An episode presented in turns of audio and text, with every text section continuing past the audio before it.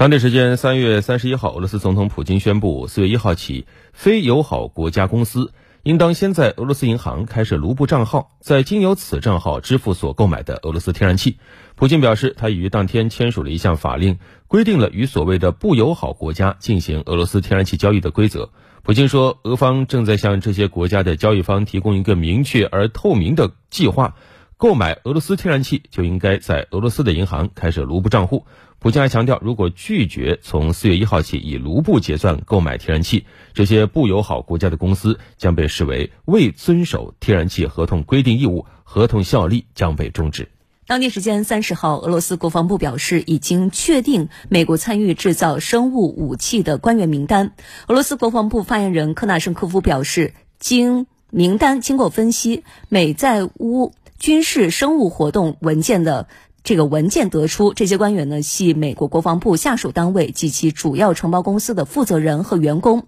俄方称，美在乌制造生物武器与拜登之死相关，还表示呢近期将会披露出更多分析结果和细节。